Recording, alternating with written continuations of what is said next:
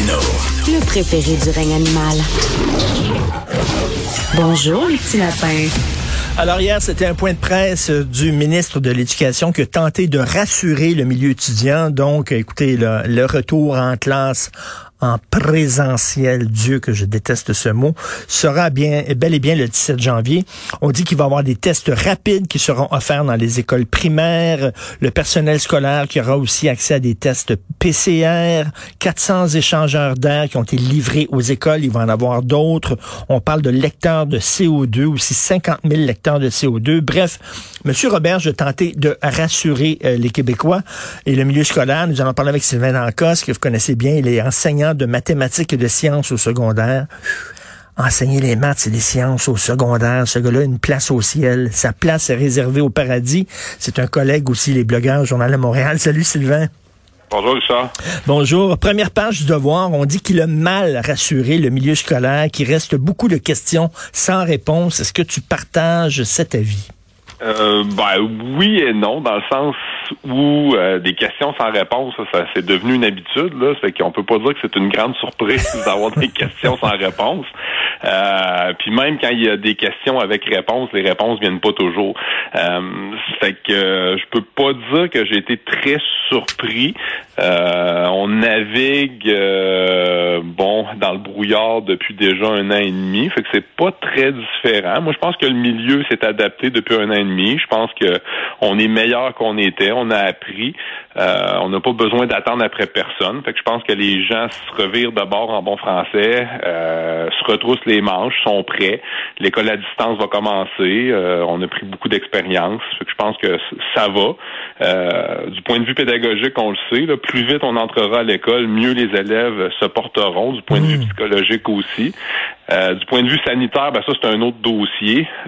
c'est peut-être de ce côté-là que c'était peut-être pas si rassurant, mais en même temps, moi je dirais que j'ai fait le deuil de ma sécurité en septembre 2020. Fait que ça fait quand même un certain temps que j'ai fait ce deuil-là. Mais je peux pas dire que ça m'a ça m'a ébranlé hier la conférence de, mais, mais, S'il faut à quel point ça niaise pour la ventilation dans les écoles. Hein. Ça fait je sais pas combien de temps. Ça fait deux. Tu sais qu'aujourd'hui d'ailleurs, euh, Sylvain, aujourd'hui ça fait deux ans que la première dépêche concernant une mystérieuse pneumonie en Chine qui a envoyé 59 personnes à l'hôpital. Ça fait deux ans jour, jour pour jour.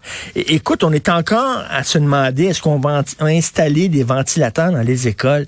C'est fou comment ça niaise ce dossier-là.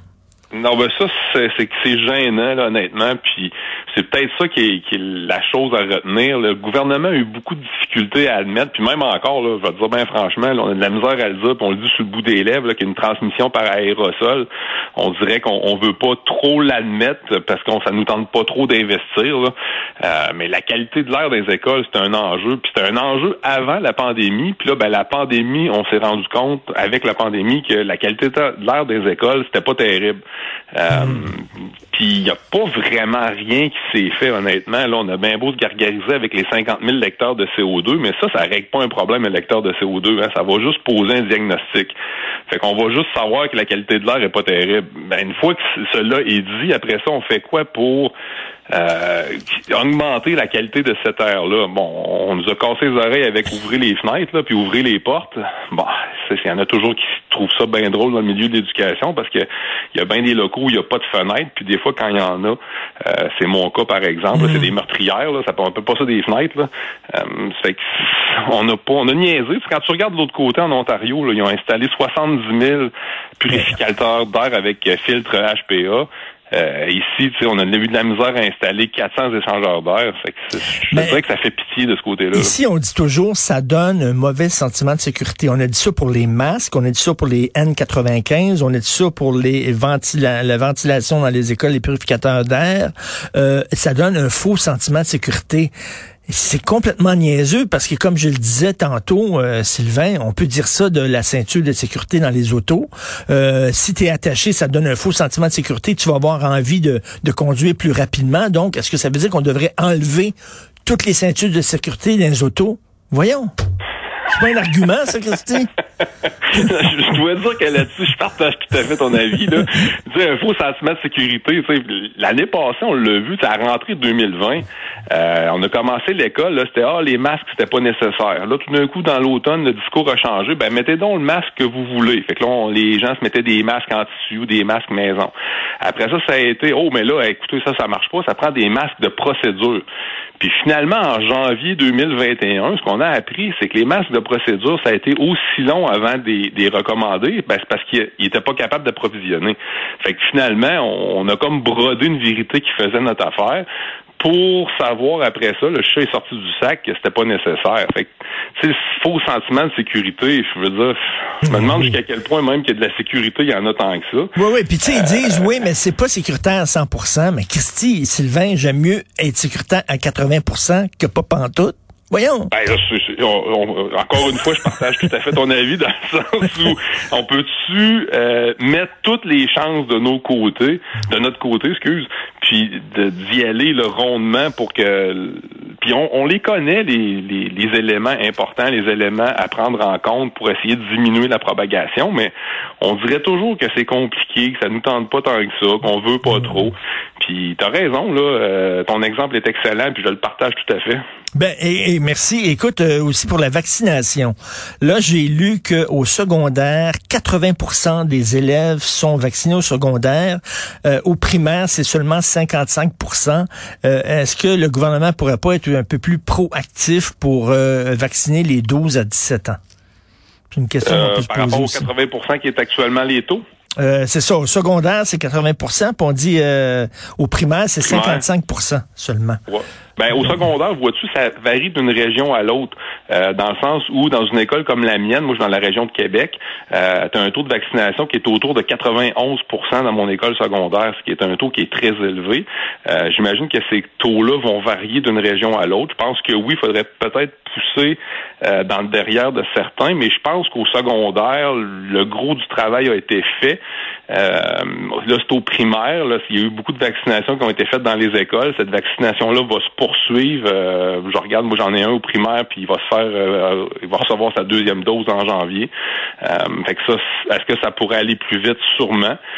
mais je pense que le travail a été fait. Puis tu sais, aussi, il y, a il y, a un travail à faire avec les parents. Quand les parents sont pas très pour les vaccins, c'est assez dur de convaincre ben un jeune d'aller se faire vacciner. Fait que là, le, problème souvent, il est pas, c'est pas le jeune c'est le parent qui prend la décision pour le jeune. À moins que le jeune ait 14 ans et plus, à ce moment-là, le jeune peut euh, décider de recevoir le vaccin, mais sinon, euh, ça devient compliqué. Euh, tout à fait. Écoute, moi, quand j'ai mis la photo de mon fils qui se faisait vacciner, mon fils de 13 ans qui se faisait vacciner, j'ai mis ça sur mes médias sociaux pour encourager les gens à faire vacciner leurs enfants.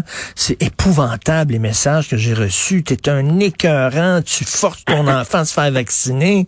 Et c'était extrêmement violent violent et agressif. Donc, j'imagine c'est c'est pas évident. Euh, le retour en classe le 17 janvier, moi, je suis content parce que mon fils fait partie des, des gens qui ont de la difficulté avec l'enseignement de distance. Euh, il, il est distrait, veut dire, il est pas il est pas aussi bon là que lorsqu'il est en présence.